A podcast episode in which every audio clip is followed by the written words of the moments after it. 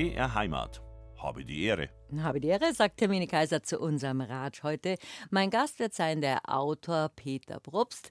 Vieles kennen Sie von Ihnen, ihm, ohne es zu wissen. Und die Bücher von ihm kennen die meisten von Ihnen. Der blinde Fleck war wirklich eines der berühmtesten Bücher. Und jetzt gibt es noch eine Trilogie mit sehr komplizierten Titeln. Ich sage einfach das Aktuelle. Ich habe Schleier nicht entführt. Die Geschichte von Peter Gillitson, wie ich jetzt gelernt habe bei Peter Probst, das ist autofiktional, also eine Mischung aus selbsterlebten und äh, geschriebenen, die Freiheit eines Autors auf jeden Fall. Ein aktuelles Thema, ein spannendes Thema und aber auch ein Rückblick auf die 70er Jahre. Und da wird einem erst bewusst, die sind ja schon lang vorbei, das war gar nicht, gar nicht eben erst. Und wer so in unserer Altersgruppe ist, der hat Vergleichbares vielleicht auch erlebt. Und im Nachhinein kommt es einem so skurril vor, aber was man so alles erlebt, wenn man so um die 60 ist, das ist auch spannend. Jedenfalls ein, ein spannendes Buch, ein interessantes Buch, auch ein lustiges Buch und ein Stück, ja, bayerisches Bayerische Jugend. Ich habe Schleier nicht entführt von Peter Probst. Und auf den Titel ist ein Autor, an das sich viele auch noch erinnern werden ein R4. Ich glaube, der hat diese Schaltung an der Seite gehabt wie die Ente. Das wird uns aber der Peter Probst auch gleich erzählen. Herzlich willkommen, grüß Gott und habe die Ehre, Peter Probst. Schön, dass Sie mal da sind. Ja, ich habe lang drauf gewartet und äh, jetzt ist es endlich soweit. ja, Guten weil Morgen. Sie so lange an dem letzten Buch geschrieben nee, haben. Ich brauche immer so schrecklich lang. Eineinhalb Jahre zwischen die Bücher ist äh, eigentlich eine sehr lange Phase. Aber eineinhalb Jahre für über 300 Seiten ist eigentlich gar nicht so viel. Wie viele Maschinenseiten sind denn das? Das ungefähr? Ich schreibe da nicht mit der Maschine. Nein, aber ausgedruckt. Ja, ich schreibe ja schon, äh, wie soll man sagen, Manuskriptseiten. Also mhm. das ist dann immer so lang. Es sind ungefähr 90.000 Wörter. Ganz schön viel. Ja. Maschinenseiten äh, Seiten sagt man halt noch in unserer Generation. Es gibt ja auch vieles in dem Buch. Ich habe Schleier nicht entführt, wo ich mich auch an die 70er Jahre lächelnd oder kopfschüttelnd erinnert habe wir haben ja ungefähr zeitgleich studiert, da hat man damals noch gesagt, ein paar Verrückte haben einen Computer, schwarzer Bildschirm, grüne Buchstaben und die haben dann ihre Abschlussarbeiten drauf geschrieben und ausgedruckt. Das waren bei Ihnen auch noch Maschinenseiten. Das waren Maschinenseiten. Schreibmaschinenseiten. Schreibmaschinenseiten. Und das Tolle war, wir haben dann die Fehler überklebt. Also wir haben dann auf ein Blatt die neuen Wörter geschrieben, haben das ausgeschnitten, haben die Fehler überklebt und haben äh, das kopiert. Es hat einen Haufen Geld gekostet, so äh, zur Arbeit neu zu kopieren. Wobei, wenn man keinen Schreibmaschinenkurs in der, in der Schule gehabt hat, dann hat man ganz schön lang rumgetippt an so einer Arbeit. Ja, und ich muss sagen, das ist was, was mich mit meiner Frau verbindet. Wir haben beide das Zwei-Fingersystem äh, als unser mhm. richtiges entdeckt und ich kann tatsächlich mit zwei Fingern schreiben. Und ich war einmal beim Hautarzt und habe gesagt, sie habe ein ganz merkwürdiges körperliches Phänomen. Bei meinen Zeigefingern rollen sich die Nägel immer. Und der hat nachgeschaut in seine Bücher und hat nichts gefunden, bis er sagt, ja, was machen Sie denn zum Teufel mit Ihren beiden Zeigefingern? Und ich gesagt, eigentlich nur tippen. Da war klar, dass die Fingernägel tatsächlich protestiert haben gegen das. Ich schneide sie immer ganz kurz, aber die, die rollen sie, wenn ich ein bisschen länger habe, rollen sie tatsächlich immer nach oben. Ja, als Vielschreiber, ich meine, Sie schreiben jetzt schon seit über 40 Jahren immer ja. mit dem Zwei-Fingersystem, mhm. die armen Finger. Ja. Jetzt haben Sie eine Frau erwähnt, dann fangen wir gleich am Anfang an, bevor man dann irgendwann eine Stunde Name-Dropping macht man das. Ihre Frau ist Amelie Fried und die war letztes Jahr schon bei mir. Die war schneller mit ihrem letzten Buch. Ihr schreibt ja nonstop. Äh, rollen sich bei dir auch die Fingernägel auf? Bei der nicht. Der hat irgendwie, weiß nicht, geeignetere Finger zum Schreiben. In meiner Familie war das von der DNA offenbar nicht vorgesehen. Bei ihr hat ja schon der Vater geschrieben. Also wahrscheinlich sind sie in irgendeinem medizinischen Lexikon der aufgerollte Zeigefinger. genau. Aber, Morbus literate, ich weiß gar nicht. Äh, weiß nicht, mein Latinum ist schon lang her und das war auch bloß ja. ein, ein, ganz kleines Latinum war das schon. Wie viele Bücher haben Sie denn jetzt schon geschrieben? Wir reden jetzt nicht von den Drehbüchern. Ach so, dann könnt ihr richtig protzen. Ja. Aber ah, dann protzen Sie doch. Das Protze, ich habe jetzt mehr oder weniger bei 100 äh, aufgehört, also 100 realisierte Bücher. Ich habe natürlich mehr geschrieben, äh, weil ja nicht alle leider verwirklicht worden sind, aber 100 sind Und äh, ja, und andere Bücher, das sind sechs Kindergrimmis, Zusammen mit Ihrer Frau, mit Zusammen Amelie mit der Amelie drei äh, Krimis, die so im Münchner Westen spielen, in Pasing, meine Lieblingszone, ähm, um einen Ermittler. Und jetzt drei von der Trilogie und dann haben wir noch ein Buch über die Ehe geschrieben. Also zehn wären es auf jeden Fall so und dann natürlich Texte in Anthologien. Also ich bin in dem Bereich ganz gut beschäftigt. Das können wir froh sein, dass Sie überhaupt nur Zeigefinger haben, wenn Sie das genau. runtertippen. Aber das war von Anfang an eigentlich gar nicht Ihr Berufswunsch gewesen, Autor zu sein, obwohl Sie natürlich schon früh im Bayerischen Rundfunk waren. Wie Anfang Sie 20. Drauf? Also eigentlich wollte Sie haben das katholische immer. Theologie studiert, ja, aber nicht um Pfarrer zu werden. Nicht um Pfarrer zu werden. Also der Schreibwunsch ist mit zwölf äh, bei mir schon aufgetaucht, als ich mein erstes Gedicht geschrieben habe und als ich plötzlich bemerkt habe, da kriege ich eine ganz neue Aufmerksamkeit von Mädchen. Das war also entweder mich, Gitarre spielen oder Liebesgedichte ja, beides, schreiben. Am besten beides oh mei, da haben sie Punkte auch gehabt. noch Gedichte zur Gitarre und, und, Lieder selber geschrieben. Und noch lange Haar. Und nie, und lange Haar und nie auf Englisch, weil Englisch habe ich als jemand, der am humanistischen Gymnasium war, quasi nicht gesprochen gesprochen. Also äh, Latein und Altgriechisch. Genau. Ganz wenig Englisch. Bis heute ein Defekt. Mittlerweile verstehe ich es einigermaßen. Meine Aussprache ist immer so, dass die Leute denken, jetzt spricht er gerade sehr bayerisch. ich glaube, ein richtiger Bayer, der kann jetzt nicht so das in unserer Generation nicht so das Englisch wie die junge Generation. Das alles, die bewundere ich richtig. Die schauen sich englische Serien an, hören englische Musik, haben mir zwar auch, aber ja, aber wir haben die Texte nicht verstanden und das war doch ganz wunderbar, dass man alles in ein Lied reindenken hat können. Ja, man hat Love verstanden. Love, Love war drin und dann ist schon. Sie ja verstanden. Das reicht doch ja. schon. Na, aber mehr eben hat man sie erdacht mhm. und das war ganz wunderbar. Die Texte, glaube ich, waren zum Teil besser als Love, Love, Love. Love Me Do, die Beatles. Genau. Was war denn die Musik ihrer Zeit? Also ja. Auch in dem Buch kommt vor der, der Protagonist, also der Peter Gillitzer, der ist in den 50er, 60ern geboren und äh, aufgewachsen und so in den 70ern, wo das dritte Buch jetzt spielt, spielt von ihrer Trilogie, das ist so in den 70ern ist er 18 volljährig geworden, mhm. was wir ja damals mit 18 waren, kurz davor noch 21. Mhm, genau, also der wird 77, ah nein, Ende 76 wird wird der, wird der 18 und 77 Mai, was kommen da für Sachen raus? Bob Marley äh, ist für ihn äh, etwas eigenartige Musik, weil im Hintergrund da ein, äh, ein Frauenchor sich bewegt und singt dazu. Das hat er nicht gekannt von den Stones. Und äh, natürlich war er bei Deep Purple im Konzert, bei Pink Floyd im Konzert. Ähm, nur gehört hat er sowas wie die Doors, das fand er ganz super. ähm, ja, und ein bisschen später, wenn ich noch ein bisschen weiter erzählt hätte, dann hätte er also Dinge wie, wie Willy Michel hören können, aber ich werde die Trilogie nicht zur Tetralogie und ich weiß nicht was, Logie erweitern, sonst müsste ich das unbedingt erzählen, wie groß die Erlösung war für mich als nicht Englisch sprechen oder kaum Englisch sprechen, dass ich da plötzlich Texte verstanden habe. Waldpferdl von Willy Michel, wunderbar, ich möchte wie ein Waldpferdl sei. Das war plötzlich ein Text, der hat mir sehr entsprochen. Das war aber in den 70er Jahren so, wenn wir ein bisschen nostalgisch sein wollen, dass es einfach, jetzt wird man sagen, uncool war, deutsche Texte zu haben. Da gab es damals entweder amerikanische Musik, so haben unsere Eltern gesagt, von den Amerikanern, oder, also englischsprachige Musik, oder deutschen Schlager. Da gab es wirklich nur diese zwei Pole. Ja, und da war es tatsächlich schwer, sich zurechtzufinden. Mhm. Wenn man ein äh, Wilder war, wie ist Wildpferdl, dann hat man natürlich äh, nicht Schlager hören können. Mein Held, äh, der wächst in einer Familie auf, da gibt es Hausangestellte. Und die hört natürlich den ganzen Zeit die ganze Zeit Schlager. Die ist Freddie Quinn-Fan, die, die äh, ich weiß gar nicht mehr, was, was sie alles gesungen hat. Alexandra äh, war, war der ganz Baum, wichtig mein Freund, für sie. Der Baum. Ja, und, und das Lied der Tiger war, war so ein Hit, den wir rauf und runter gehört haben. Abi und Esther Offerim. Und äh, Ja, also widerwillig habe ich dann auch so ein bisschen äh, da mitgesungen mit ihr, aber das ging eigentlich nicht. aber Und, man ist dann textsicher bei solchen äh, alten ja, Schlagern. aber ich würde jetzt bei keinem Karaoke mehr mitmachen, wo die alten Schlager gespielt werden. Und ja, nach außen, wie hat man sie abgrenzen können gegen die Eltern? Mein Vater hat bei jedem Sonntagsfrühstück Bruckner aufgelegt und das ist schon sehr schwere Musik. Ich habe da einiges gelernt über klassische Musik.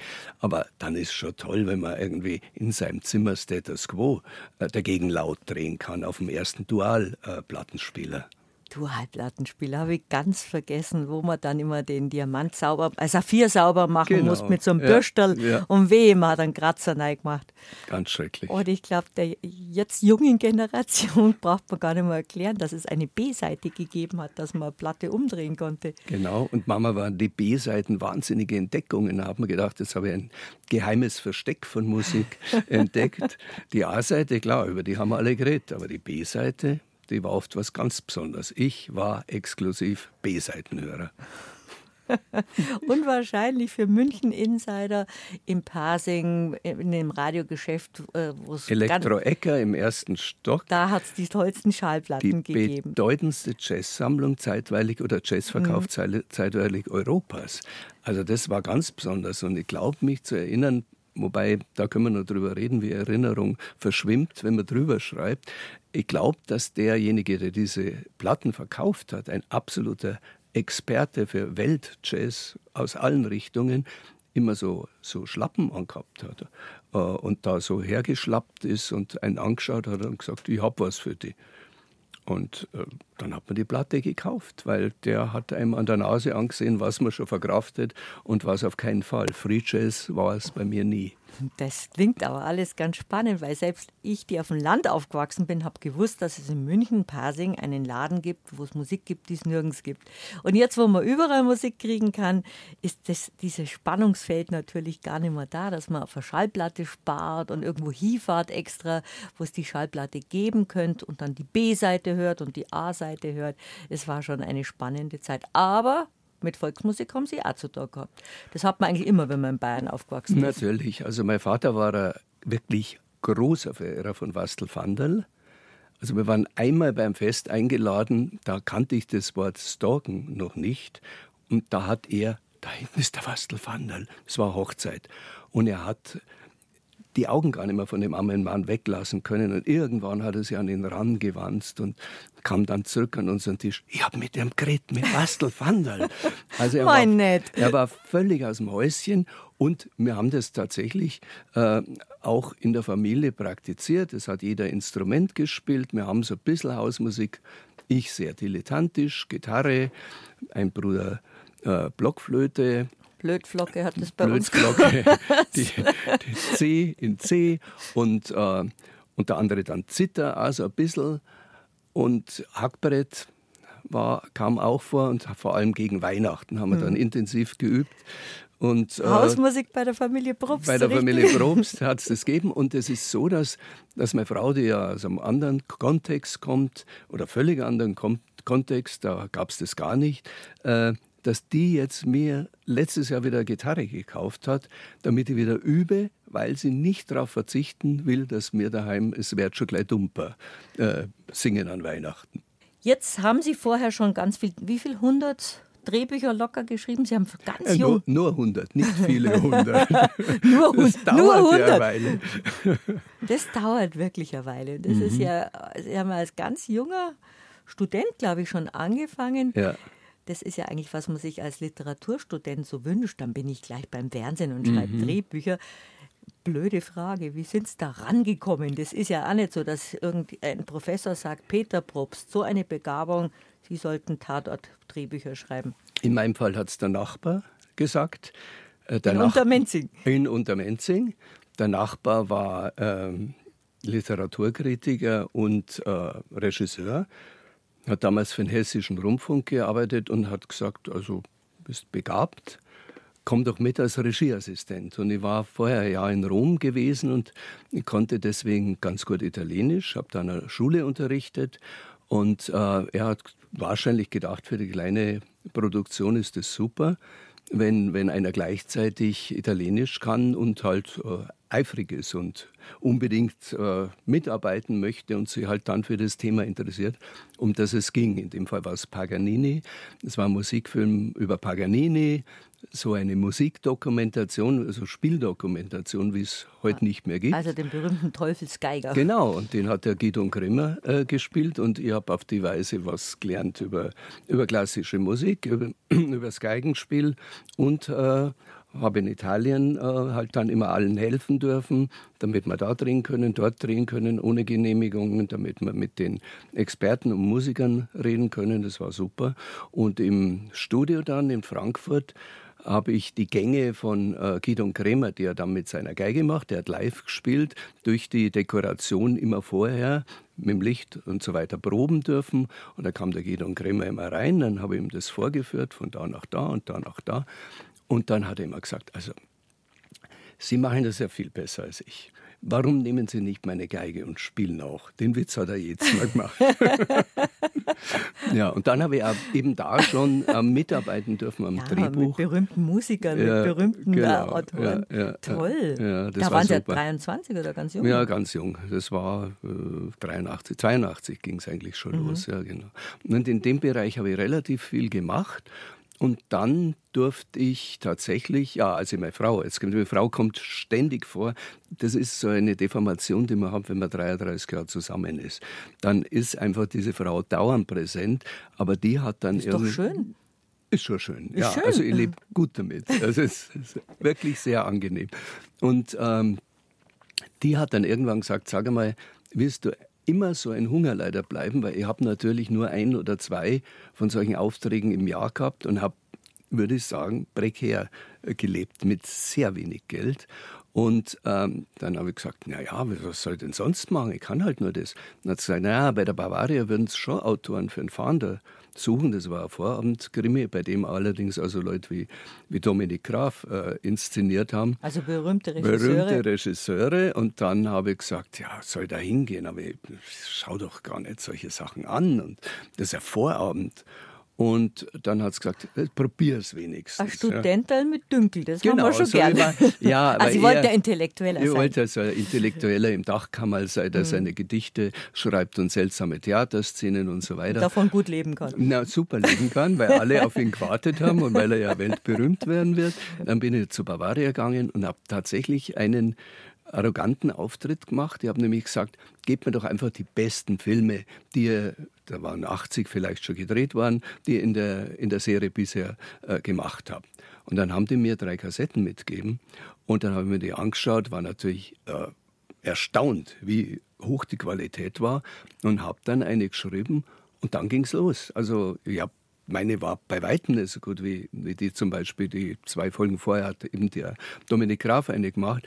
Aber ich habe auf mich aufmerksam gemacht und dann kam der erste Auftrag vom Bayerischen Rundfunk und das war Wildbach. Und Wildbach war eine Bergwachtserie. Und ich habe tatsächlich. Das ist schon lang her. Das ist lang her, das war auch Vorabend, das hat Quoten gehabt. Das kann man sich heute nicht mehr vorstellen. Die haben bis zu fünf Millionen haben Wildbach geschaut, mit Siegfried Rauch war mhm, das. genau, ja, mir ist jetzt nochmal eingefallen, der auch schon oft hier gesessen Und Horst Gott, Kummet war, Horst Kummet war mhm. dabei und der Krückelmaxi, der leider auch nicht mehr lebt. Und es war eine wunderbare Serie für mich zum Üben. Ich habe 31 Folgen schreiben dürfen und danach habe ich es tatsächlich gekonnt. Aber das kann man ja nicht einfach so Drehbuch schreiben ohne Anleitung. Das studiert man normalerweise an der Hochschule für Film und Fernsehen, wo Sie jetzt lehren. Ja. Haben Sie das einfach sich so zutraut und gesagt, jetzt schaue ich mir das an und dann weiß ich, wie man es macht? Damals hat es keine Dialoge Aus und. Ja, es hat keine Ausbildung zum Drehbuchschreiben gegeben. Nirgendwo. Das kam erst später. Die erste Drehbuchwerkstatt in München kam erst später. Da war ich dann ein Gasthörer, um mir das nachträglich mhm. noch drauf zu schaffen, wie das theoretisch geht. Aber ich habe mir einfach immer gedacht, ich erzähle eine gute, eine spannende Geschichte. Ich baue die irgendwie auf.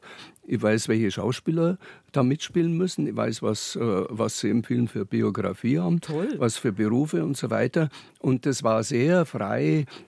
Und ich durfte auch in den verschiedensten Genres arbeiten. Da war ein Krimi dabei, eine Komödie, alles im Rahmen der Bergwachtserie. Die Kontrolle war deswegen gering, weil die Quoten so hoch waren. Das war aber ein grandioser Einstieg. Das war ein Glücksfall, wie überhaupt äh, naja, in meinem Leben die Glücksfälle groß waren oft, ja. Es ging aber auch nur, weil sie was konnten. Also das ist jetzt nicht bloß, dass sie gesagt haben, das schreibe ich jetzt einmal so hin. Da haben sie eigentlich wahrscheinlich durch Zufall ihr eigenes Talent entdeckt. Genau, ich habe äh, und ich wollte was lernen. Mhm. Also ich habe natürlich nach der ersten Folge, die haben sie gelobt und haben gesagt, wollen Sie drei weitere schreiben. Und dann habe ich gesagt, ja, sehr gern. Dann haben wir sofort alle theoretische Literatur geholt, die leider zum Teil in Englisch war, aber lesen konnte ich dann schon. Sprechen war eher das Problem. Und habe mir das drauf geschafft und habe einfach äh, versucht zu begreifen, wie machen es die anderen. Und äh, ja, habe habe äh, das, glaube ich, sehr, sehr schnell gelernt. Also dann hat Ihre Frau Amelie Fried Sie kennengelernt, als sie noch nicht ein bekannter Drehbuchautor war. Sie, haben sie, sie hat sie inspiriert, äh, Drehbücher zu schreiben, genauso wie Ihre Amelie, als sie letztes Jahr hier war, gesagt haben, Sie haben sie inspiriert, solche Bücher zu schreiben, wie sie im Moment schreibt, weil Sie gesagt haben, das kannst du auch. Das ist doch schön, wenn beide schreibende Menschen sind, kreative Menschen und einander so inspirieren. Ja, und ermutigen. Mhm. Einfach ermutigen, das was zu tun, du. was man mhm. sich erst nicht zutraut. Geh dahin. In meinem Fall war es natürlich so, sei nicht so arrogant und zeig mal, dass du sowas auch kannst. Und Gott sei Dank äh, habe ich mich nicht da in mein Dachkämmerchen zurückgezogen, sondern mit dem gestellt einen Haufen gelernt und dann war es natürlich irgendwann kein Dachkämmerchen mehr. Aber als wir uns kennengelernt haben, war es tatsächlich so, dass ein gemeinsamer Freund mir dann das Geld, so abgebrannt war ich, für einen Anrufbeantworter geschenkt hat. Die waren teuer in den Die waren 80ern. teuer. 800 Mark kann ich mir erinnern. Zwei Kassetten. Ja, genau. Und dann dachte ich, um äh, besonders bedeutend zu sein, es war nur für den erwarteten Anruf von Amelie Fried. Mhm habe ich, mich, habe die Italienisch und Deutsch besprochen. Dachte mir, das klingt doch super, Angeber. wenn ich so tue, als wäre irgendwie so ein Weltbürger, mhm. dass ich ja mindestens in zwei Sprachen besprechen musste. Dann war ich fertig, habe natürlich zehnmal gebraucht, um das äh, am Stück äh, machen zu können. Dann habe ich mich daneben gesetzt und gewartet, bis endlich der Anrufbeantworter sie einschaltet und bin dann hingegangen und habe gesagt, bin gerade noch, grad noch, noch, grad noch da. Mit, ja, mit wem trennt Gott genau. gerade auf dem Weg zu Dreharbeiten? Aber ja, genau. ich meine, ich habe ja schon die andere Seite gefragt, nämlich die Amelie Fried, wie ihr euch kennengelernt habt. Aber jetzt weiß ich nicht mehr, hat sie es mir erzählt oder habe ich es in eurem gemeinsamen Buch oder in gemeinsamen äh, gelesen oder irgendwo gehört? Ihr habt euch kennengelernt bei einer Preisverleihung. Sie kannte sie nicht, aber Sie haben natürlich die Amelie Fried von Live aus Alabama gekannt genau. und haben ein furchtbar kreisliges Jackett gehabt. Ja, das habe ich damals nicht so empfunden. äh, es gab eine Vorgängerin von der Amelie, das weiß sie auch. Und, äh, also haben Sie ja die Wartezeit vertreiben natürlich, müssen. Natürlich, irgendwas habe ich machen müssen. Und die, äh, die Mutter der Vorgängerin hat damals für Polen gesammelt. Es gab diese Polen-Pakete, das war eine sehr engagierte Frau, die hat im Fuchstal, ähm, so hieß es, wo ich damals gelebt habe, äh, äh, bei jedem nachgefragt, habt ihr, habt ihr eure Kleidung, Polen, die frieren und so weiter.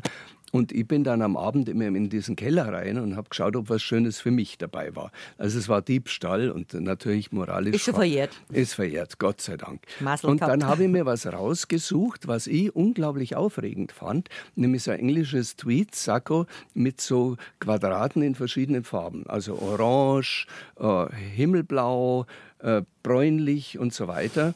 Und es war ja wahrscheinlich hässlich, aber ich dachte mir, so ein Schriftsteller wie ich oder der ich werden will, noch war er kein wirklicher Schriftsteller, der muss sowas Extravagantes tragen. Dazu vielleicht ein Rollkragenpulli drunter. Ach, Existenzialist. Existenzialistisch. Ja, und so Lederflicken mhm. an die ist Ellbogen. aber eigentlich schon schick, so die Ja, eben, also jetzt äh, wären wir uns begegnet, dann hätten sie gesagt, was für ein schicker Typ. Ja, die Amelie hat sich gedacht, um ja. Gottes Willen, der schaut Aber ich wäre ja keine berühmte Moderatorin gewesen. Das wer weiß, wer weiß. Wir haben uns ja gegenseitig inspiriert, die Amelie und ich, vielleicht wäre das zwischen Ihnen und mir passiert. Das ist, wer weiß, wie das Schicksal ah, anders gelaufen wäre. An so einem Jackett liegt es ja oft. Ja, ich habe genau. damals, glaube ich, Schulterpolster gehabt. Man hat ausgeschaut wie ein Preisboxer. Das hat die Amelie auch gehabt, Schulterpolster. Und äh, dann hat sie ja immer im Nachhinein noch meine Frisur moniert. Ich habe mich da so ein bisschen inspiriert an Werner Lorand, obwohl ich gar kein 60er-Fan war. Das war das so Fukuhila, oder? Ja, das war leider so, dass ich meine, mein Haar oben hochgestellt habe. mit, äh, was nicht, mit Föhnen. Hauptsächlich ein bisschen Brisk habe ich vielleicht auch reingeklaut von meinem Vater. Ja, Brisk kommt in dem Buch auch ja, vor. Das Brisk war dann war schon eine wichtige Marke. ähm, und da bin ich ihr so entgegengetreten, hinten länger. Also ich habe schon verboten ausgesehen. Und das nächste Problem war, dass ich so erstarrt war. Es war im Alten Rathaus in München bei einer äh, Preisverleihung für Zivilcourage, als die Amelie Fried vor mir stand. Die berühmte, die berühmte Amelie Fried. Amelie Fried, dass ich plötzlich bemerkt habe, ich kann meinen Nacken nicht mehr bewegen. Vor Aufregung.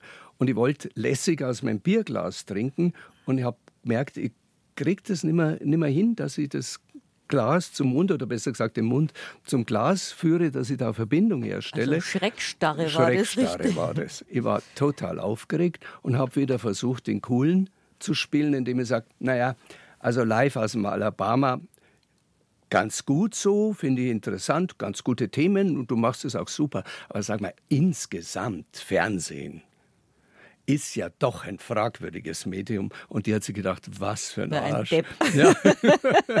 Zu Recht. Ja, zu Recht. Und dann habe ich aber doch, glaube ich, die Kurve gekriegt, weil mein ganzes Leben war damals immer so ein Schwanken zwischen Größenwahn und Minderwertigkeitsgefühlen. Das dazwischen habe ich noch nicht gefunden. Da war ich einfach offenbar noch zu jung dafür, dass ich, so dass ich immer entweder zu arrogant aufgetreten bin oder zu verhuscht. Ich war wahnsinnig schüchtern. Ich bin ganz oft zu irgendwelchen Veranstaltungen nicht hingegangen, habe jemanden nicht angesprochen, der mich interessiert hat, weil man dachte, na und so, ich bin ja, na, das, na, das geht nicht. Ja, Und so. dann haben sie sich gleich an die super coole Amelie Fried, für die ganz Bayern geschwärmt hat, Ja. weil die die frechen Moderationen gemacht So hat. Live Und die und kommen mit so einem blöden Spruch. Also das, da muss die Liebe groß sein, dass ihr zusammengekommen seid und zusammengeblieben seid.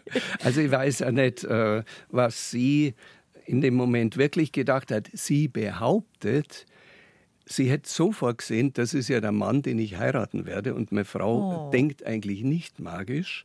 Aber irgendwas war, irgendein Funke ist übergesprungen. Das ist aber schön. Was bei ihr allerdings bedeutet hat, dass sie sofort abgehauen ist. Also die hat dann gesagt, Servus und Tschüss, ich gehe nur auf eine Party und ist auf eine Party gegangen, das kann man sich auch nicht mehr vorstellen, wo äh, Gloria, wie heißt die Fürstin Gloria von, Von Turn, Turn und Taxis. genau. Hat die damals auch so Haare gehabt hat wie sie, Die hat so Punk. Punkfrisur gehabt und ist als äh, Rocksängerin aufgetreten. Und da ist die Amelie hin, Ohne sie. ohne mich, ohne irgendeinen Kontakt. Ja, Es gab ja keine Handys und so. Wie So seid ihr ist dann, es. Jetzt ist spannend, wie seid ihr dann verblieben? Also einen Anrufbeantworter haben sie gehabt, aber sie hat keine Nummer gehabt. Genau. Und äh, den habe ich erst nachher mir zugelegt, den Anrufbeantworter. Und ähm, es war so, dass ich in Begleitung einer älteren Dame war, die vielleicht auf mich äh, reflektiert hat. Und äh, diese ältere Dame kannte die Amelie besser. Und ich habe dann zu ihr gesagt, du, ich lasse jetzt den Namen weg, also wir sind da mitten aus der Diskussion gerade gerissen worden. Ich wollte schon um meine Medienkritik äh, da vervollständigen. Sag mal, hast du da irgendeinen Kontakt? Und dann hat die gesagt, das ist ein Problem. Die Amelie wird gerade ziemlich angefeindet nach einer Sendung von Live aus dem Alabama. Ich darf ihre Nummer auf keinen Fall weitergeben, aber ich gebe dir die Adresse, weil du bist ja vertrauenswürdig. Und dann habe ich ihr Karten geschrieben rührende und ein bisschen rätselhafte Karten mit eigenwilligen Texten, eigenwilligen Bildern. Und nach der dritten hat sie reagiert und hat gesagt, schreib mir doch mal deine Telefonnummer, dann melde ich dich. Und dann kam der Anrufbeantworter. Melde ich mich und dann kam der Anrufbeantworter. Und jetzt seid ihr seit über 30 Jahren verheiratet. Mhm. Ja, Gibt es das Jackett noch? um Gottes Willen. Nein, das, hat, das war ja der nächste Schritt, dass sie sofort meinen Schrank durchforstet hat und alles aussortiert hat, was nicht äh, in unser gemeinsames Leben passte und mit mir einfach mal schön einkaufen gegangen ist. Also die eure ranzige braune Lederjacke wurde durch ein bisschen eine neuere schwarze Lederjacke ersetzt und die, wie soll man sagen, C&A Jeans wurden ersetzt durch äh, die 501 und äh, sie hat mir coole T-Shirts gekauft. Hat also einfach mich super eingekleidet und plötzlich habe ich mich als sicherer gefühlt in meiner Kleidung. Das hat aber auch mit diesem, diesem oszillieren, würde man genau. sagen, zwischen Minderwertigkeit ja. und, und Arroganz zu tun gehabt, dass sie nicht eigentlich gewusst haben, wie sie sich definieren. Sie wollten zwar ein Hippie sein oder Rocker oder cooler Musiker oder Intellektueller, ja. was natürlich jung ist, da weiß man nicht.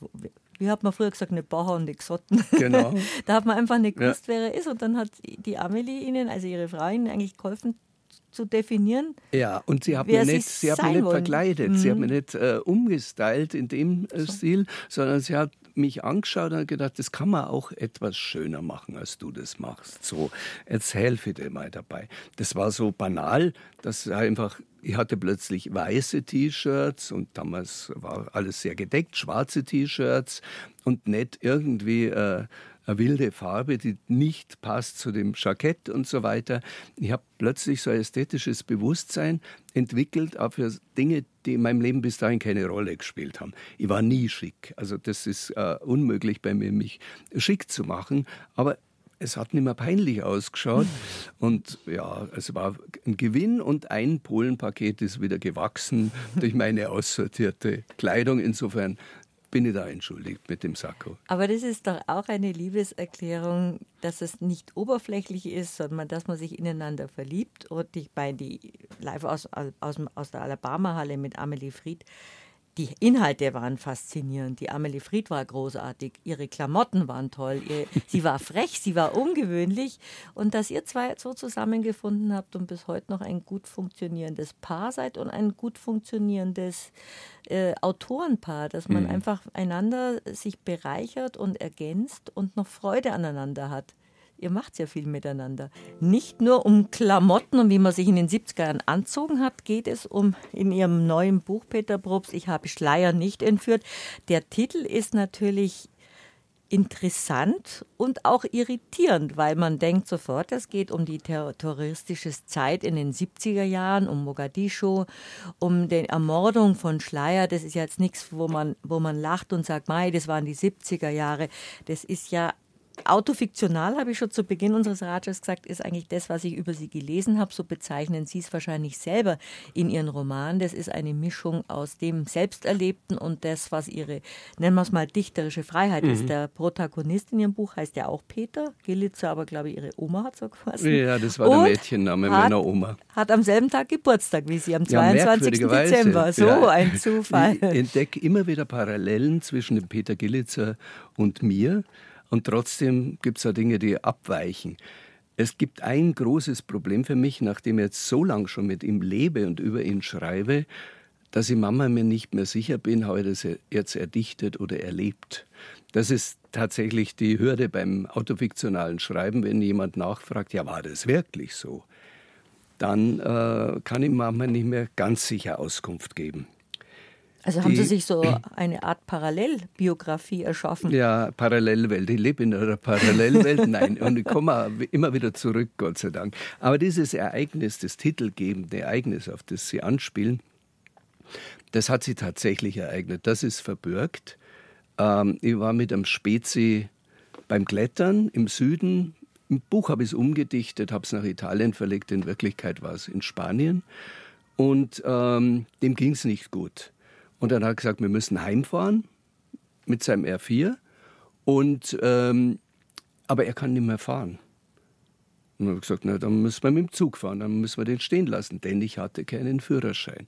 Dann hat er gesagt, das ist doch kein Problem. Also solche Petitessen wie ein Führerschein, da halten wir uns noch nicht dran. Wir sind doch Revolutionäre. Du fährst jetzt ohne Führerschein aus den Pyrenäen nach München. Das ist aber ein ganz schön Stück. Und ohne ich, Führerschein. Ich habe äh, tatsächlich nur ein einziges Mal hat mir jemand auf irgendeinem Parkplatz ein bisschen gezeigt, kannte die Revolverschaltung nicht vom R4 und er hat dann auf dem auf dem äh, Nachbarsitz, auf dem Nebensitz sitzend mir alles erklärt. Hat immer gesagt, nein, falsch, das war der dritte, das, das, das, du musst mit dem ersten anfangen und so weiter. Und dazwischen, schau mal, wenn es so hin und her wackelt, da bist du im Leerlauf. Und also es war ein schwieriger Kurs und das Allerschwierigste war, das mit die Kupplung kommen lassen.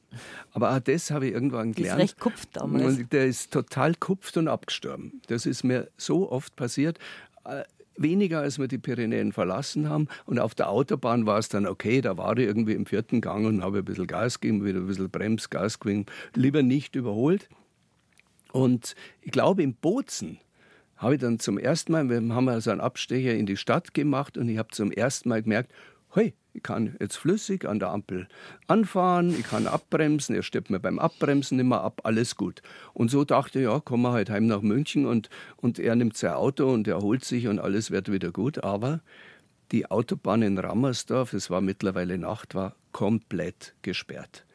Und äh, ich sehe das, die Lichter, und sag, hau einen Stachel rein und sag, Mensch, du, wir müssen tauschen, ich habe ja keinen Führerschein.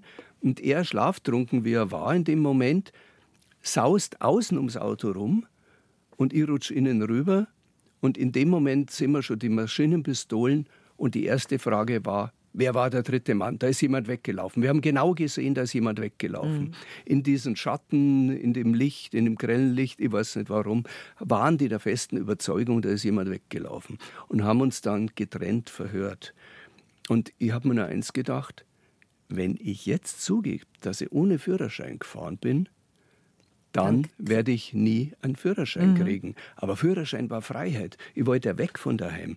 Wie sollte ich ohne Führerschein mein Leben bewältigen? Und insofern war es ganz wichtig, dass ich stur bei der Geschichte blieb. Keine Ahnung, da ist kein dritter Mann gewesen. Und ich habe die tatsächlich ermüdet. Irgendwann ist er eingebrochen. Wir sind getrennt verhört worden im Freien. Es war eine sehr kalte Nacht. Also im Buch habt ihr kurze Hosen an? In wir der haben tatsächlich in der Realität auch kurze mhm. Hosen mhm. angehabt. Und irgendwann habe ich gesagt, ja, merken Sie nicht, dass der spinnt? Und die Polizisten, ich weiß es bis heute nicht, an einem bestimmten Punkt haben die einfach keine Lust mehr gehabt, sind wahrscheinlich interessantere Leute hinter uns in die Kontrolle gefahren äh, und haben es mir laufen lassen.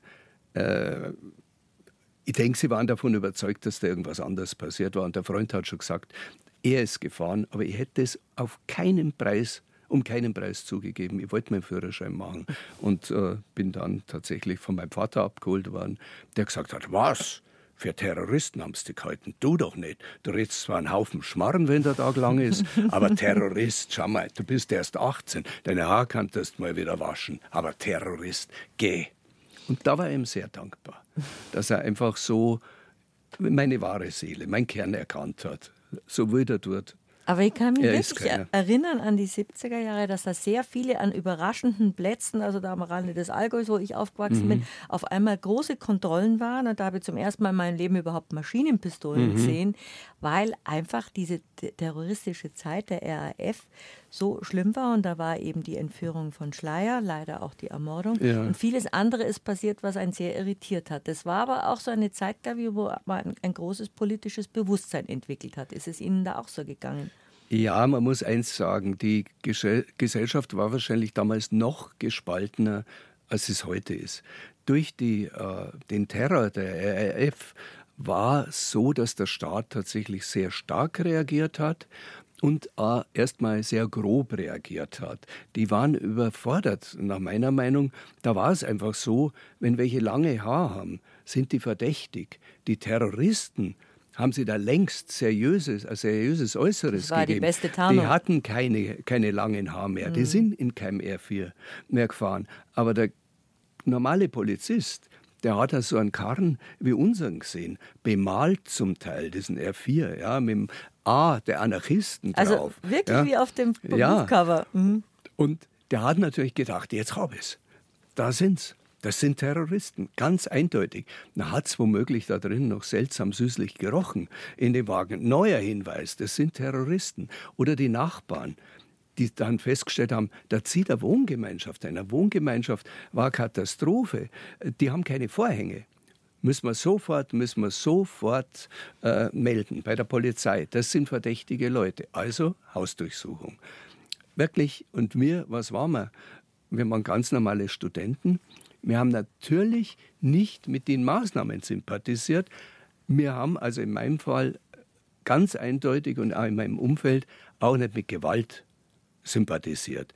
Auf jeden Fall wollten wir nie, dass Menschen zu Schaden kommen, waren aber der Meinung, die Freiheit wird so massiv eingeschränkt, dass man da was unternehmen muss. Was man da unternehmen muss, war uns auch wieder nicht klar. Mhm. Also insofern haben es uns natürlich zu den anderen zu den Bösen, zu den Kommunisten gezählt, obwohl wir überhaupt nie. Also ich habe in meinem Leben einen einzigen Text äh, aus der aus dem Bereich gelesen und der war mir zu kompliziert. Ich habe gern Oskar Maria Graf gelesen. Das war Rebell, das fand ich super, aber das entsprach mir auch politisch so aber keine, keine Kommunisten und so weiter. Und für die anderen, unsere Gegner, waren halt die, die für einen starken Staat waren, die dafür waren, dass man alle kontrolliert, alles durchleuchtet.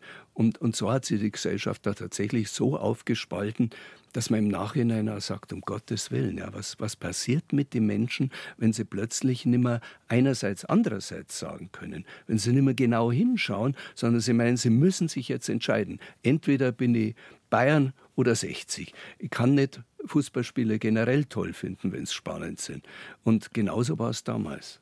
Es war aber auch eine sehr angespannte Zeit. Es war auch eine irritierende Zeit, als auf einmal der Terrorismus im Lande war. Man Natürlich. wusste nicht, man hat zwar diese riesen Fahndungsplakate überall gehabt, aber die Terroristen selber waren einfach undefinierbar, dass man halt zwei Studenten mit der Schepsen Karre, mhm. die, die einmal mit der kurzen Hosen ums Auto rumrennen und das mit dem Führerschein ohne Führerschein fahren. Das ist auch schon verjährt, so wie manche manch andere Schandtaten. Gott sei Dank verjährt, wobei die Schandtaten, also es ist, sind keine sehr viel größeren Schandtaten mhm. dabei als sowas. Also ich wäre natürlich schockiert, wenn mir, mein Sohn mir gesagt hätte, du, ich fahre übrigens ohne Führerschein. Und ich hätte sofort eingegriffen als, als Vater. Ja. Mhm. Da wäre mir das sehr groß vorgekommen. Jetzt im Nachhinein betrachtet bei mir, ich habe kein Auto beschädigt, ich habe keinen Menschen irgendwie angefahren, ich habe Glück gehabt und ich habe es halt so gelernt und dann meine Fahrschule gemacht und, und natürlich relativ schnell meinen Führerschein gekriegt. Und darum sind sie zu ins Funkhaus kommen. Wie kam es zu dem Titel Ich habe Schleier nicht entführt? Das wird ja erst am Schluss die, ja, die Geschichte erzählt.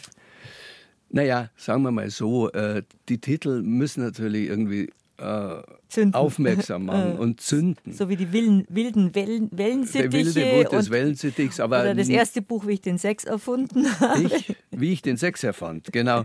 Ähm, das ist das erste Buch und mein, da ist den Leuten auch klar, dass ich den Sex nicht erfunden habe. Ah, Nur, nein, also ich meine, dafür will ich nicht verantwortlich sein, was da deswegen alles schon passiert ist, an Guten und Schlechten. Aber da habe ich mir auch gedacht, ja, du, äh, du bist so aufgewachsen, dass die zwei Ärzte, das waren meine Eltern, nicht aufgeklärt haben. Äh, du hattest das Gefühl, da gibt's was, was ganz, ein ganz großes Geheimnis. Und wenn man gar nichts weiß und dann so langsam was entdeckt bei sich, dann denkt man doch, ich bin der Erfinder. Also so war es beim Sex. Und beim Schleiertitel, ja, war es tatsächlich so, dass die Jungen natürlich nicht mehr wissen, wer Schleier ist. Ähm, das ist klar, aber vielleicht fragen die und kommen dadurch mit den Eltern, die das wissen, ins Gespräch. Also das ist die Hoffnung. Und ja, es erzählt auf eine tragikomische Weise, also schwierigen Zeit und eine nicht ganz einfache Jugend die im Nachhinein gar nicht so kompliziert war. Wir sprechen über das Buch und über Ihre anderen Bücher und auch ganz wichtig, weil wir gerade so über diese, diese politische Entwicklung gesprochen haben, die man als junger Mensch hat, auch Ihr Engagement bei Lichterkette gegen Rassismus, ein ganz wichtiges Thema. Darüber ratscht man dann noch in der zweiten Stunde Peter Probst bei mir zu Gast. Ich bin ja schon gespannt, Peter Probst, ob wir vor Weihnachten nochmal die Gelegenheit haben, dass ich eine Hörprobe bekommen von Es wird schon gleich dumper auf der Gitarre. das hat er uns in der ersten Stunde erzählt, dass seine Frau ihm eine Gitarre geschenkt hat, damit mal wieder Hausmusik gemacht wird im, im Haus Probstfried. Mm. Spielen die Kinder denn auch Instrumente? Leider nicht, aber die singen sehr schön laut und falsch. Ähm, und das ist eigentlich, ist trotzdem legitim. Bei der Hausmusik muss nicht mehr alles richtig sein, sondern wichtig ist die Imbrunst. Aber gerade habe ich darüber nachgedacht, Sie haben in der ersten Stunde erzählt, dass Ihr Vater so ein Fan vom Wastel Vandal war, ja. nur noch Wastel Vandal, Wastel Vandal. Und so ist Ihnen ja eigentlich auch mit Ihrer Frau gegangen, als die kennengelernt haben. Da ist die Amelie Fried bei der Preisverleihung die spreche ich jetzt mal ganz cool an. Ja, aber mein Vater hat ja den Wastelfandel nicht geheiratet, im Gegensatz zu mir. Also der war, der ist sein Leben lang Fan geblieben, äh, während ich habe dann das Phantom ja ablegen müssen. Das war für Ehe ganz schlecht, wenn man weiter der Fan seiner Frau bleibt. Sie arbeiten ja miteinander, nicht gegeneinander. Ja. Jeder schreibt zwar seine Sachen, völlig unterschiedliche Genres, die ja, Sie schreiben. Ja. Die Amelie Fried schreibt einfach diese, ich mag es nicht Frauenromane nennen. Wie, wie würden Sie es bezeichnen? Das sind unterhaltsame Romane, die aber auch immer Thema haben. Mhm. Da geht es immer um was, aber es ist sehr unterhaltsam erzählt. Und Sie haben jetzt die Trilogie geschrieben. Der Peter Gillitzer ist ja die Hauptfigur, ja. diese drei Bände. Und gemeinsam haben Sie Kinderkrimis geschrieben ja. und ein Buch über die Ehe. Die Kinderkrimis sind jetzt entstanden, weil Sie Ihren eigenen Kindern bald nichts mehr zum Vorlesen gehabt haben? Ja, ich habe grundsätzlich gemerkt, dass ich pädagogisch am weitesten komme, wenn ich sage, wenn ihr jetzt schnell eure Zähne putzt und schnell im Bett seid, dann gibt es eine spannende Geschichte. Und dann habe hab ich halt immer diese Geschichten improvisiert, was mit Kindern ganz schwierig ist, weil die ja, wenn es Fortsetzungsgeschichten äh, sind, genau wissen, wie äh, die Figur geheißen hat, was mhm. die gemacht hat, was die konnte, was die nicht konnte. Und da habe ich dann oft mich wieder anpirschen müssen an das, was ich längst vergessen hatte. Aber ich habe tatsächlich mit äh, Detektiven, mit, mit Polizisten, äh, Krimis erzählt den Kindern. Und irgendwann haben die gesagt, sag mal, warum gibt es das eigentlich nicht als Buch? Und dann haben wir gesagt, Amelie und ich, ja super, das machen wir. Das ist sozusagen, passiert automatisch jeden Tag, wir müssen es eigentlich nur aufschreiben. Und dann haben wir diese Geschichten natürlich verändert, neues Setting, aber aber das sind dann die sechs Kindergrimmis geworden, die ja teilweise auch verfilmt worden sind. Taco und Kaninchen. Taco und Kaninchen. Und teilweise auch verfilmt. Da waren die Kinder aber dann schon größer, als die Filme genau, gekommen sind. Da und haben die, die dann sehr gelacht? Ja, die haben das sehr lustig gefunden natürlich, wie die überhaupt unser Schaffen immer ganz wohlwollend zur Kenntnis genommen haben. Also die haben ganz früh unsere Bücher gelesen. Jetzt war es so, dass unsere Tochter vielleicht zu früh äh, ähm, Traumfrau mit Nebenwirkungen gelesen hat von ihrer Mutter. Ich glaube, da war sie noch nicht so weit, dass sie auch die sechs Szenen, die darin vorkommen, wirklich entschlüsseln konnte. Aber wir haben uns jetzt kürzlich wieder versichert, sie ist nicht traumatisiert worden durch die Lektüre äh, der Bücher ihrer Mutter. Und meine Krimis haben es zum Teil nicht anschauen dürfen. Also Tatort zu früh wollte ich zum Beispiel nicht, dass sie sehen. Und dafür haben sie äh, Wildbach sehen dürfen und solche Dinge und Sport, äh, Sportprogramm rauf und runter. Aber wir haben sie da sehr schonend an das Medium rangeführt. Jetzt haben Sie so viele Tatort-Drehbücher geschrieben. Waren Sie denn früher ein Krimi-Fan oder sind Sie eigentlich erst so ein, ein Krimi? Da geht es ja aber nicht nur um Mord, um Totschlag, sondern die, die Suspense hätte, ja. Suspense hätte Alfred Hitchcock gesagt, genau. haben wir sprechen wir zwei das richtig aus mit unserem schlechten Suspense, ja, das können das wir. Kriegen wir schon haben, wir, haben wir schon oft Um die verwendet, Spannung geht es ja auch. Ja, es geht ja, ja, nicht nur, dass möglichst viel Blut fließt, was jetzt leider im Fernsehen so üblich ist. Genau. Und Spannung finde ich, dass wenn man versucht, Geschichten zu erzählen und sein Publikum irgendwie zu bannen, dann lernt man das, wie Spannung entsteht.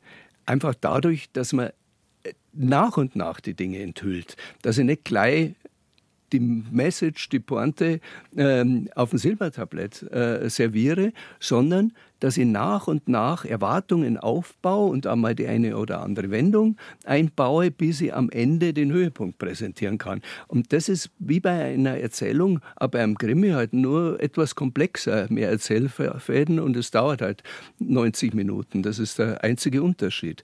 Ich war kein kein besonders großer Krimi-Fan. Ich habe schon da äh, Highsmith äh, zum Beispiel äh, gelesen damals, die haben mich interessiert, die Krimis. Ich habe im Fernsehen jetzt sehr viel Krimi äh, geschaut. Kein Kommissar? Mm, ja, doch, so Mit Erik Ode.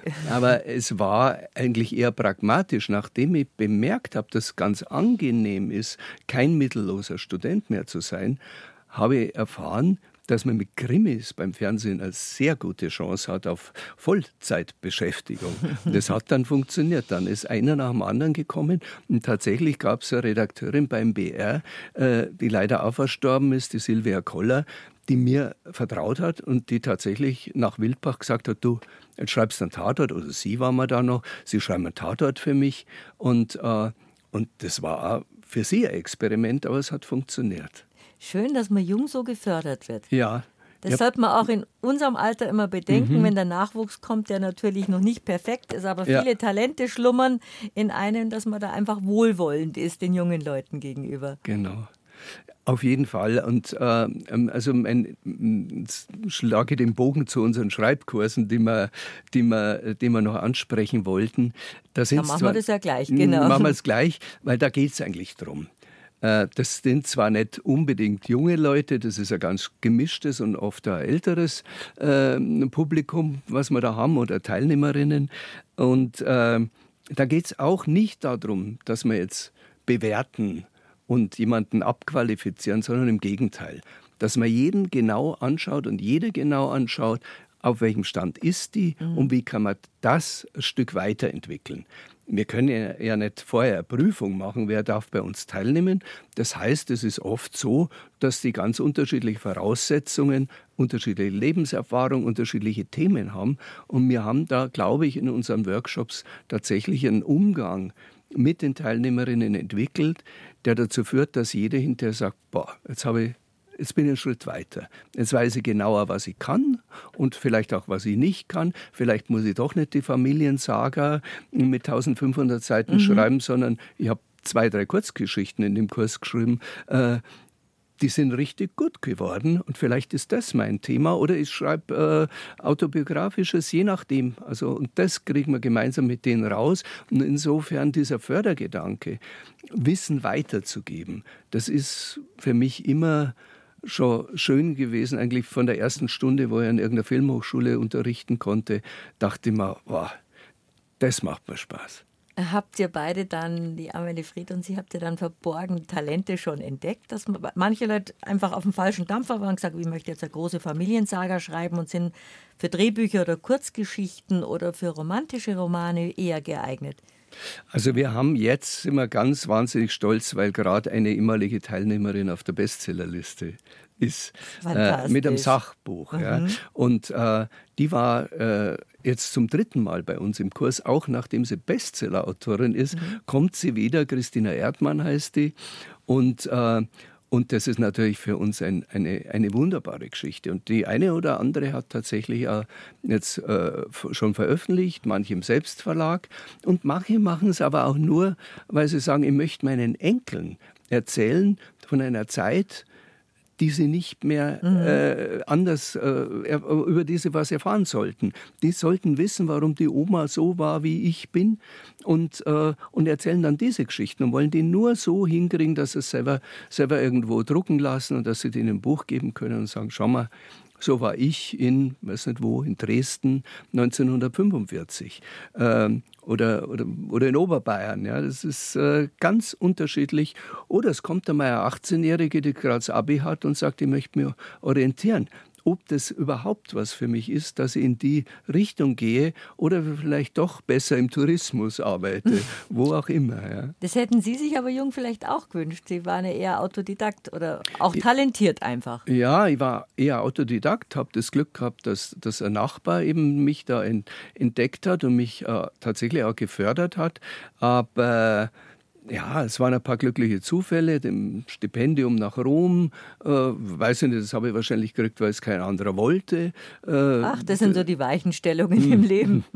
Das waren glückliche Zufälle und dann sind schon immer wieder Menschen aufgetaucht, die gesagt haben, ich traue dir was zu. Da, darum geht es eigentlich. Die sind wichtig, ja. die Menschen, die ja. im Leben zu einem sagen, das traue ich dazu. Aber ja. wenn du dich nicht traust, weil du jung bist, genau. das kannst du schon. Ist auch schön, wenn das Elternhaus das macht. Aber das sind auch wieder Parallelen zu Ihrem aktuellen Buch. Da gibt es ja auch einen Nachbarn, der, ein, der, der, sie, der, der den Peter Gillitzer fördert und zum Theater bringt. Das sind schon auch Parallelen. Sie waren ja auch bei experimentellen Theatergeschichten weil man jung ja so mhm. ja, experimentell ist, ist. Was einen aber auch weiterbringt, entweder, dass man erkennt, das kann ich, oder das ist ein rechter Schmarrn, das mag ich gar nicht. Es ist ja, ja so wichtig, ja, dass man jung viel präsentiert kriegt. Und die 70er Jahre waren da ja spannende Zeit, politisch wie auch was Kulturelles betrifft. Ja, also der Nachbar im Buch ist natürlich ein anderer Nachbar als, äh, als der in der Wirklichkeit. Und äh, das experimentelle Theater, an dem ich war, war nicht ganz so experimentell, wie ich das beschreibe. Ich kann da erzählen, wie ich es gemacht habe, äh, dieses Theater so von innen heraus beschreiben zu können. Ich war damals ein Fan vom Freien Theater München, hat das geheißen, und habe da eine Schauspielerin kennengelernt, die Johanna Bittenbinder. Der steht auch hinten in der Danksagung drin. Die Richtig. Nämlich, Johanna ist nämlich hier auch schon gesessen. Das denke ich mir doch fast. Die gehört ja auch hierher. Und die Johanna hat mir nochmal erzählt, wie das war. Theater wie, damals. wie ihr Theaterzeit, mhm. wo die mit Stelzen rumgelaufen sind und die wildesten äh, Performances äh, gemacht haben damals. Und da habe ich sozusagen meine Theatererfahrung, die eher bei Schreidner war, vermischt mit der Theatererfahrung von der Johanna und habe eine ganz neue Bühne entwickelt. In München-Allach hat es nie ein experimentelles Theater in einer alten Industriehalle gegeben. Das habe ich mir ausgedacht und auch die Inszenierungen für dieses Theater habe ich jetzt im Nachhinein äh, mir ausgedacht. Ich glaube nicht, dass im Münchner Theater je es gewagt hat, so verrückt zu sein, 100 Jahre Einsamkeit zu adaptieren für die Bühne. Bei mir machen sie es. Beim Theater von der Johanna haben es Valentin gemacht, haben Beckett gemacht, alles Mögliche. Aber das vermischt sie dann so. Mhm. Und das ist die wirklich große Freiheit, dass man sagt, das passe ich jetzt. Teile habe ich erlebt, Teile haben andere erlebt. Das passe ich jetzt an meine, an meine Notwendigkeiten von so einem Roman an, dass er auch spannend ist und dass er, dass er auch Spaß macht. Aber gerade bei dieser Vermischung zwischen den, den realen Eckdaten von, von dem Peter Gillitzer, der viele Parallelen zum Peter Probst hat und unter Menzing, wo sie aufgewachsen sind, gibt es dann aber auch, dass ehemalige Schulfreunde oder Nachbarn sagen, bin ich das jetzt in dem Buch? So bin ich fein nicht. Muss man da ein bisschen aufpassen als Autor? Ja, eher umgekehrt. Die meinen, ah, das ist der äh, weil es halt irgendein Detail bei meiner Figurenbeschreibung gibt, die tatsächlich, äh, ähm, das mhm. tatsächlich auf jemanden zutrifft. Nur so arbeite ich nicht. Ich nehme meistens zwei, drei Menschen und baue aus spannende Eigenschaften einen neuen, eine neue Figur zusammen. Und die, da gibt es schon Aspekte und einzelne Handlungsweisen von einer Figur, äh, von einem realen Menschen, der vorkommt. Aber es ist immer lustig, wenn zu Premieren kommen dann tatsächlich immer noch viele Klassenkameraden, äh, wenn die dann sagen, ja, genau, da, das war's. Das war ich. Ja, und wenn man natürlich einen Unsympath beschreibt, mhm. dann war es plötzlich keiner. Keiner. Na, also die, selbst wenn man einen abbilden würde, würden sie sagen, na, also das, den hat es ja gar nicht gegeben bei uns. Also im Karls-Gymnasium München-Pasing und so ein Deppen, unvorstellbar, nein.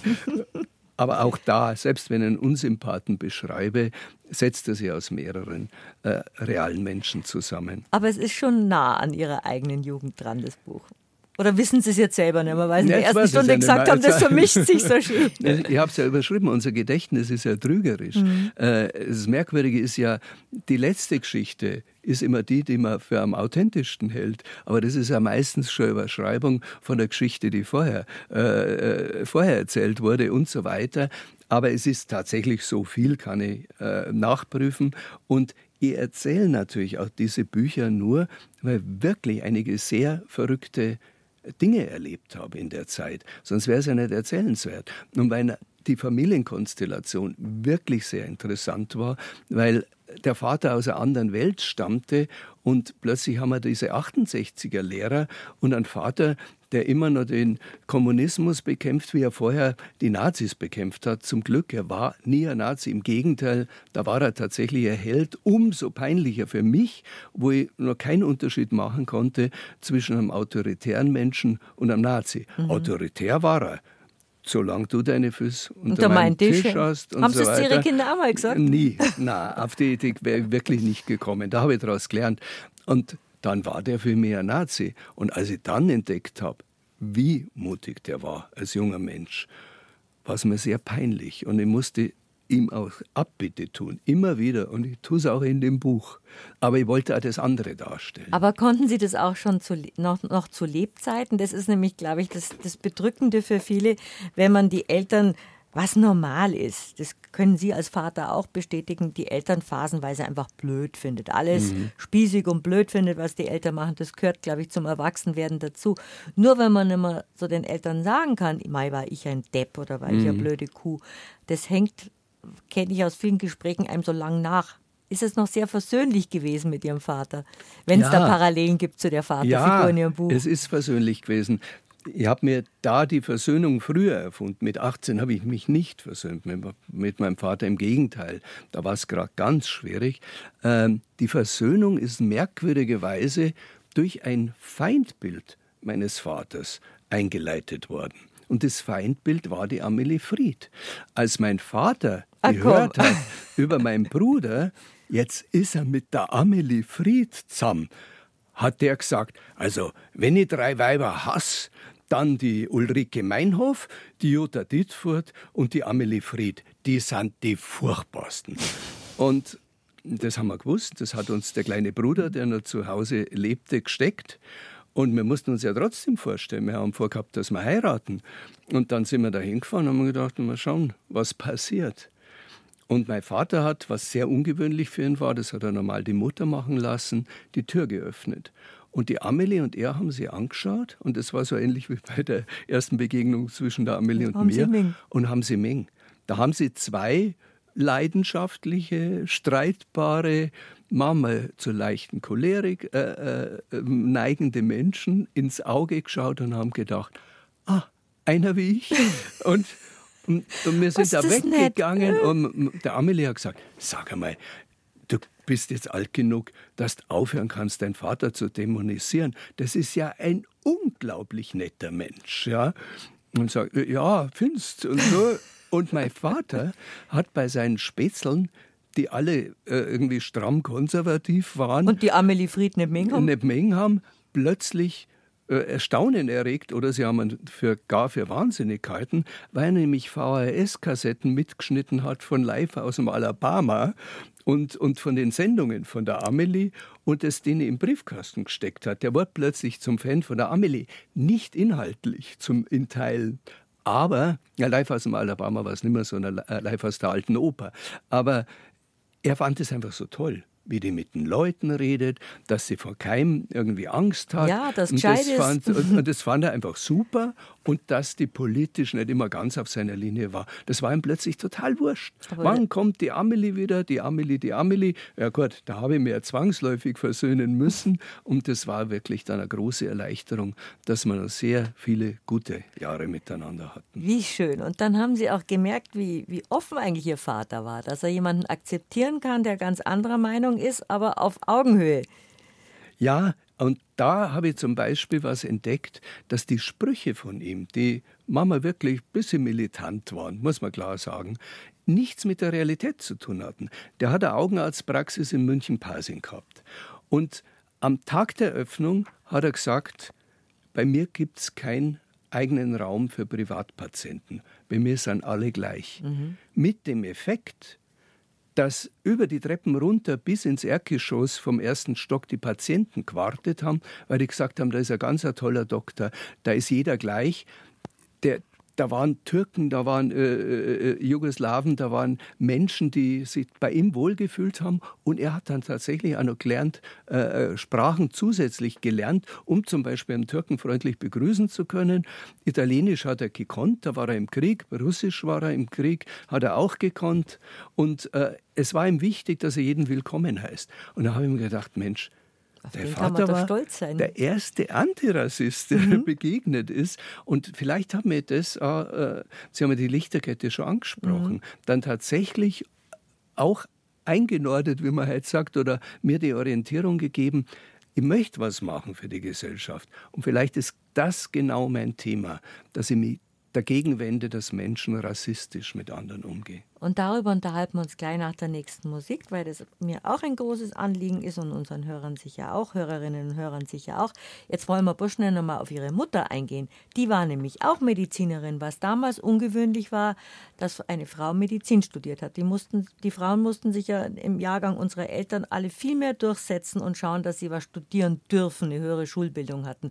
Und das zeigt auch in dem Buch, wie die Frauen da eigentlich die, die Mutterfigur in ihrem Buch ein bisschen eine Nebenrolle spielen und für die Buchhaltung in der, in der Praxis zuständig ist. Wie war es in der Realität? Hat Ihre Mama praktizieren dürfen als Medizinerin? Ja, also mein Vater war wie gesagt Augenarzt, meine Mutter war praktische Ärztin, die hat in der Praxis mitgearbeitet. Dieses Paar war noch symbiotischer als die Amelie und ich.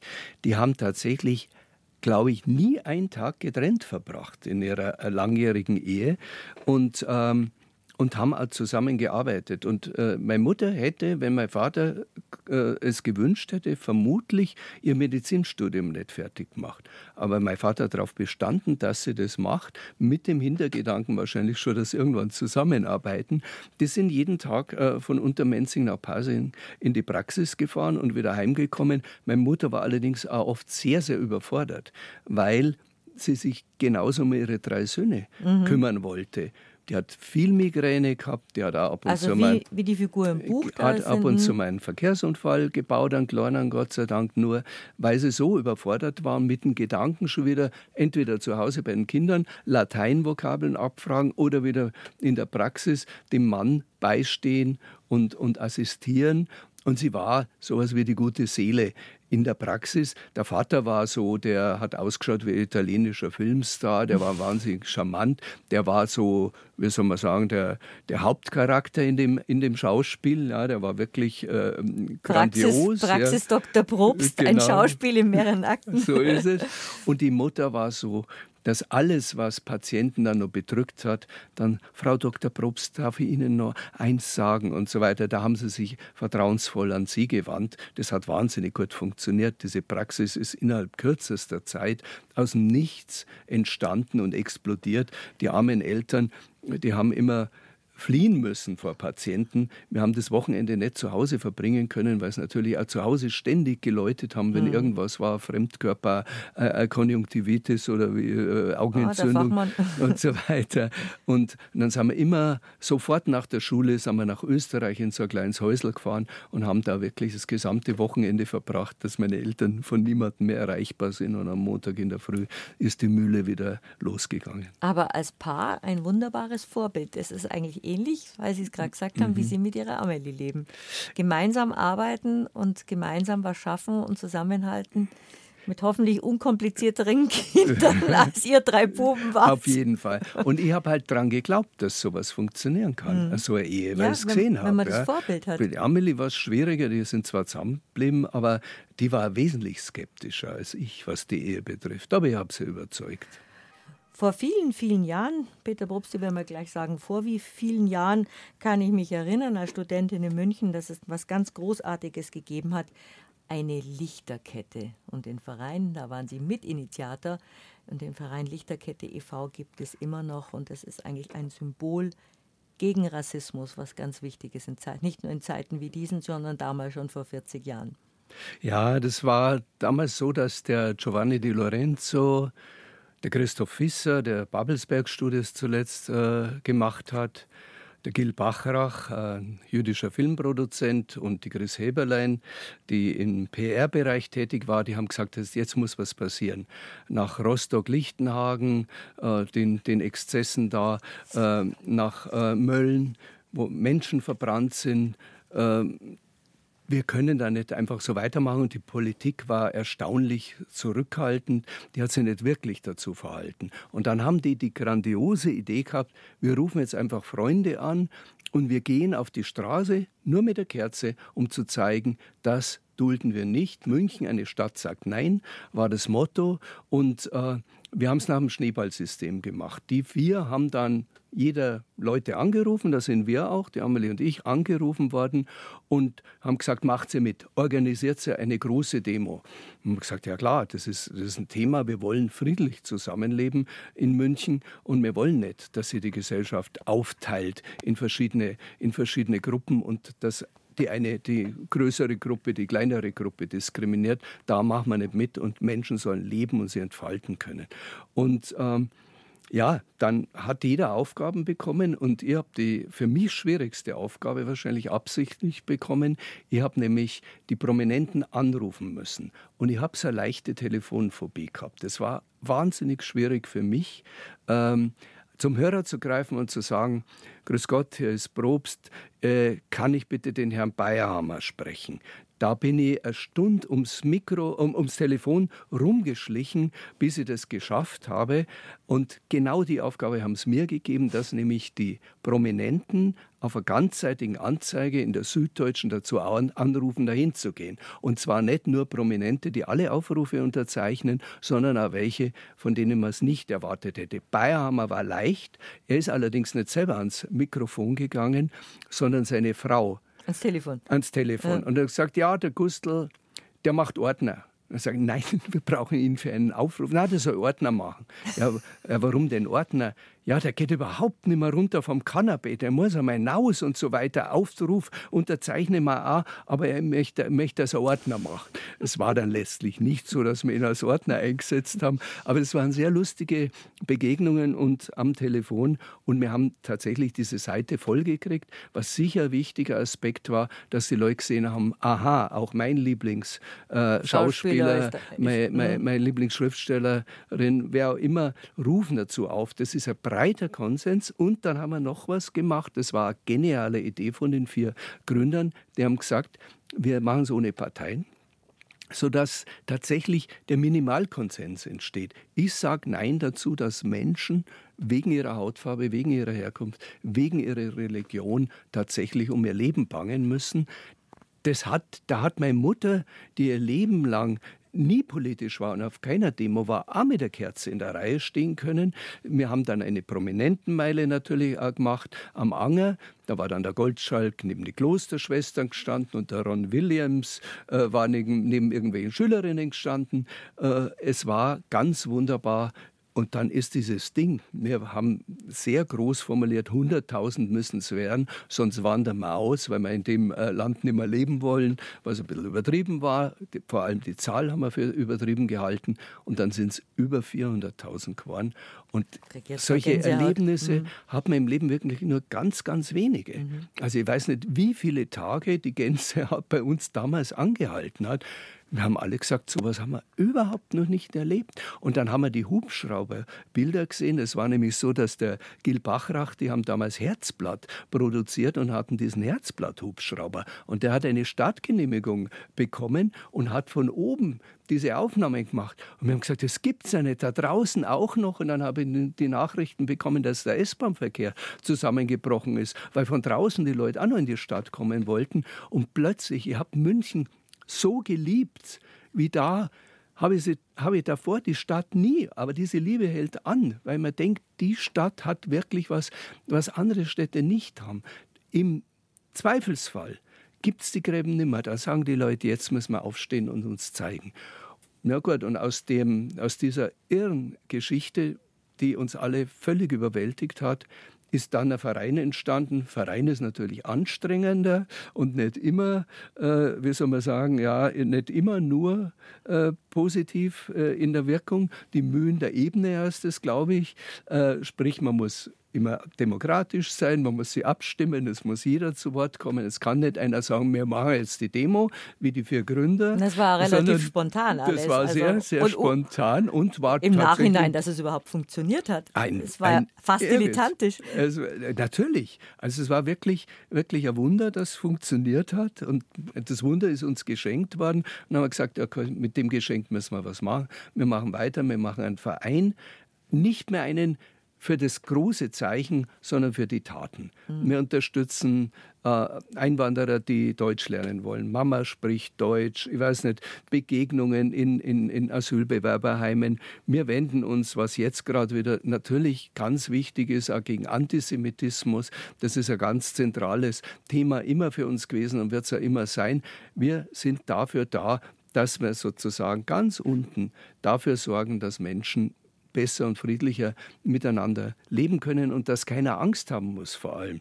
Nicht, weil er ein Kippa trägt, was jetzt eh gerade keiner mehr traut, was eine Schande ist.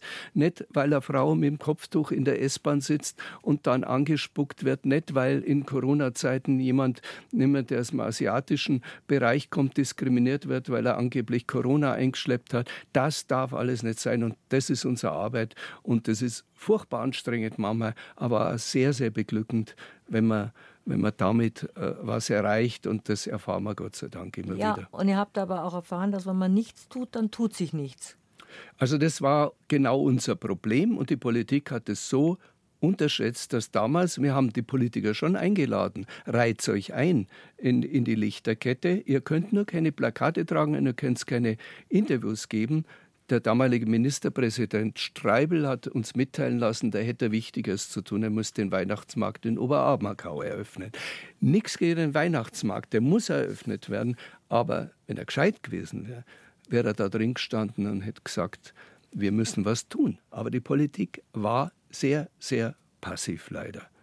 Und deswegen haben halt wir die Sache in die Hand genommen und das versuchen wir weiter. Also wir versuchen tatsächlich auch Impulse zu geben. Mhm. Wir haben eine große Kampagne jetzt gerade gemacht, Mensch Deutschland, wo wir 100 Menschen erzählen haben lassen, wie sie, weil sie anders sind, äh, Diskriminierungserfahrungen machen. Jemand mit Behinderung, jemand, der, äh, der sexuell anders orientiert ist und so weiter, die unterschiedlichsten Menschen. Und wie sie aber auch versuchen, damit fertig zu werden und was sie dagegen tun wie wichtig ihnen der Beistand von Freunden ist, wie wichtig es ihnen ist, sie nicht immer nur schwach und als Opfer zu fühlen, sondern, sondern was dagegen zu unternehmen. Das haben wir in der Kampagne Mensch Deutschland gemacht, die bundesweit ist. Und so geht es halt weiter. Und solange wir irgendwie hm, ja, noch einen Rollator schieben können, so ungefähr, werden wir das weitermachen. Äh, irgendwann übernehmen es hoffentlich Jüngere, Wobei so alt sind wir nicht, nimmer. Vor ein paar Jahren hätte ich noch gesagt, wir sind halt so gealtert, wie, wie lang es her ist. Inzwischen haben wir auch jüngere Mitglieder und unsere Geschäftsstelle ist sehr jung und das sind unglaublich patente, patente Frauen, die uns jetzt auch zum Teil zeigen, wie es weitergeht. Das ist Lichterkette e.V. und aus einer spontanen Idee, aus einer spontanen, wunderbaren Idee ist was ganz Großes geworden und das auch geblieben. Und das ist eigentlich schön, dass man, wenn man schon über ein Buch, das von der Jugend handelt, sprechen, dass man jung auch schon so wegbereiter sein kann für bestimmte Dinge, wenn man Ideale hat und wenn man Mut hat und wenn man Zuversicht hat, wenn man sich was traut.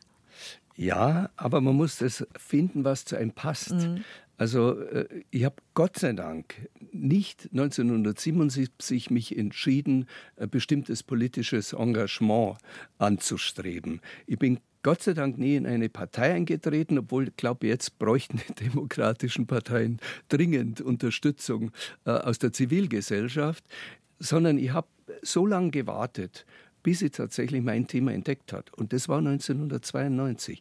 Da war es wirklich mir klar, das ist es. Ich ertrage das nicht, wenn jemand bloß, weil er anders ist, schlecht behandelt wird. Das ist für mich unvorstellbar. Ich habe so einen Gewinn immer gehabt durch einen kulturellen Austausch, durch einen äh, Austausch im Bereich der Religion, durch, durch einen Austausch in der Musik und so weiter. Das geht nicht. Ja? Und das ist eigentlich bis heute mein Antrieb. Und da bin ich dankbar, dass ich, dass ich halt mein Thema gefunden habe. Ihr Held in Ich habe Schleier nicht entführt, den aktuellen Roman, der im Antje Kunstmann Verlag erschienen ist, der weiß natürlich mit seinen 18 Jahren nicht, wo es lang geht und wo es hingeht. Und so ist es wahrscheinlich allen mit 18 Jahren gegangen.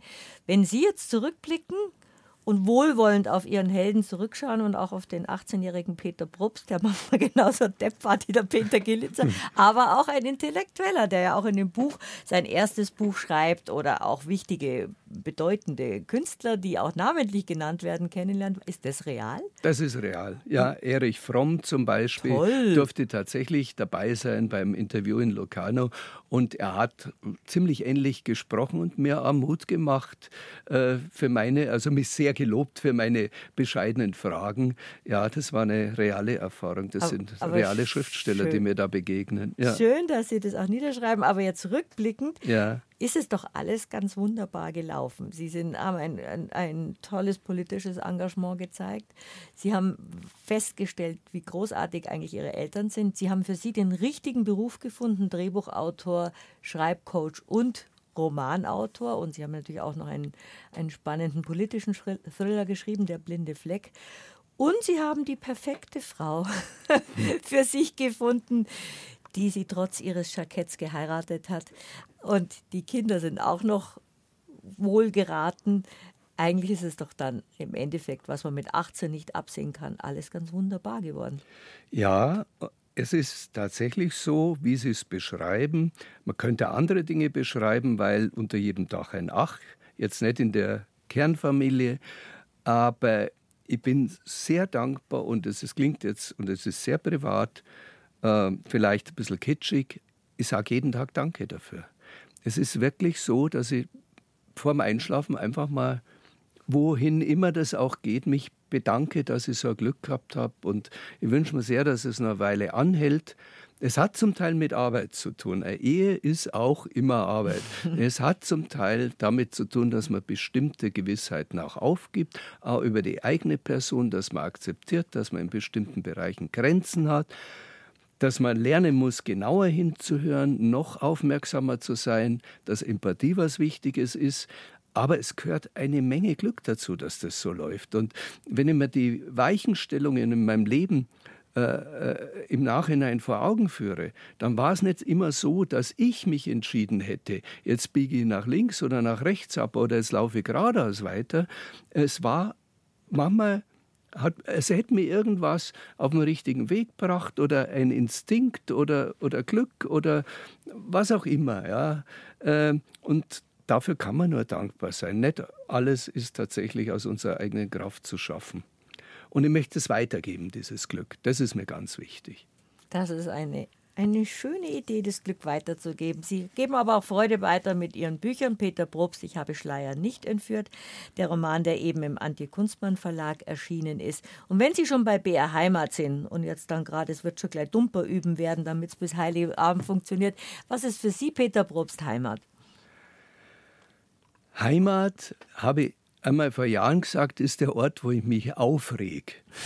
Und zwar deswegen, weil er mir wichtig ist. Ich reg mich nicht auf, wenn in China ein Radl umfällt, wie man bei uns sagt. Ich reg mich auf, wenn an dem Ort, den ich liebe, was passiert, wo ich mir denke, das könnte man besser machen. Das könnte man besser vermitteln. Ähm, vielleicht mische ich mich selber ein und versuche da was besser zu machen. Also Heimat ist der Ort, wo meine Emotionen am ehesten hochgehen, wo manchmal Adrenalin entsteht wo andere durchgehen und sagen, schöne Frauenkirche, schöner alter Peter, schönes Ratshaus. Und ich denke mal etwas ganz was anderes und bin ja leidenschaftlich. Der Ort ist der, der Heimat ist der Ort, wo ich leidenschaftlich bin. Das ist aber eine ganz ungewöhnliche, eine wunderbare Definition. Vielen Dank, dass Sie ganz leidenschaftlich bei BR Heimat war zu einem Rat. Dankeschön, Peter Probst. Vielen Dank für die Einladung, war super.